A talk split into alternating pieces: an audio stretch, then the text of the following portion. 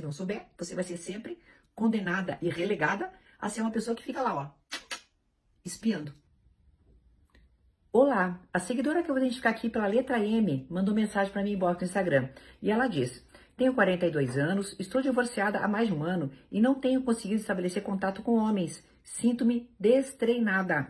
Comecei a seguir um homem que conheci de vista e mantive pouco contato. Conforme as postagens, ele parece não ter nenhuma relação amorosa, já tem dois filhos adultos, está sempre com a família, mas sou consciente de que as redes sociais não são suficientes para se tirar conclusões. Por vezes penso em falar com ele, mas temo parecer ridícula ou ser exposta. O que você acha? Bem, querida, é tá aí uma excelente ocasião para a gente discutir o que é um papel de gênero, né? Gênero feminino, gênero masculino. Os papéis são estabelecidos culturalmente e a gente vai é, caindo neles o tempo inteiro sem a gente perceber. Um deles fala o seguinte, né? O papel masculino seria aquele da abordagem ser por parte do homem. O homem é quem pede em namoro. O homem é quem chega junto de uma mulher. E uma mulher não chegaria. Isso é um papel de gênero típico e clássico. Mas que hoje a gente percebe que não cabe mais. E mais com a tua faixa etária, cá pra nós, né, querida? Vamos combinar. Em qualquer faixa etária já não caberia. Mas na tua, em que você é uma mulher segura de si, uma mulher adulta, não há problema nenhum em você abordá-lo demonstrando interesse. Claro que toda demonstração de interesse a gente tem que controlar um pouquinho só por um motivo. Pra gente não parecer que tá stalkeando a pessoa o dia inteiro, pra gente não parecer uma pessoa impulsiva, uma pessoa exagerada, uma pessoa até que pode passar medo para outra. Mas isso vale para qualquer pessoa, né? Vamos combinar. Então a gente não pode ir com muita sede ao pote, porque a gente assusta a outra pessoa. Mas você fazer uma abordagem tranquila numa no direct, numa DM, me parece que é a maneira mais tranquila de você poder esclarecer se essa pessoa tem interesse em você ou não.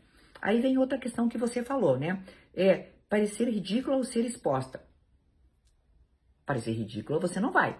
Agora, ser exposta vai. Sabe por quê? Porque a partir do momento que eu demonstro interesse por alguém, eu exponho. E ser exposta não quer dizer nada, meu amor, de negativo. Ser exposta quer dizer o quê? Eu demonstrei o meu interesse por tal pessoa. E daí? Ai, mas aí ele não teve interesse por mim, aí ele tirou print mandou para todo mundo. Aí é um problema dele. E se uma pessoa faz isso com uma abordagem nossa, é porque não merece estar ao nosso lado, entendeu o que eu quero dizer? Então, sempre o problema vai ser da outra pessoa e não nosso. E aí, indo para e finalizar com outro item que você falou, né? É, mas sou consciente que as redes sociais não são suficientes para se tirar conclusões. Realmente não são. Mas, querida, se não complementar com o conhecimento pessoal, a gente não vai saber nunca. É claro que ninguém fica postando em rede social as coisas negativas da sua vida, óbvio, tá? Mas isso é natural do ser humano. A gente não é obrigado a ficar postando 24 horas por dia, inclusive as coisas negativas que nos acontecem. Às vezes ele pode estar também num relacionamento em que ele não assumiu nas redes sociais ainda. Pode ser. Mas você só vai saber isso abordando. Se não souber, você vai ser sempre condenada e relegada a ser uma pessoa que fica lá, ó, espiando. Parece que tem uma música, se não me engano, a música do Chico Buarque que fala Januária na janela, né?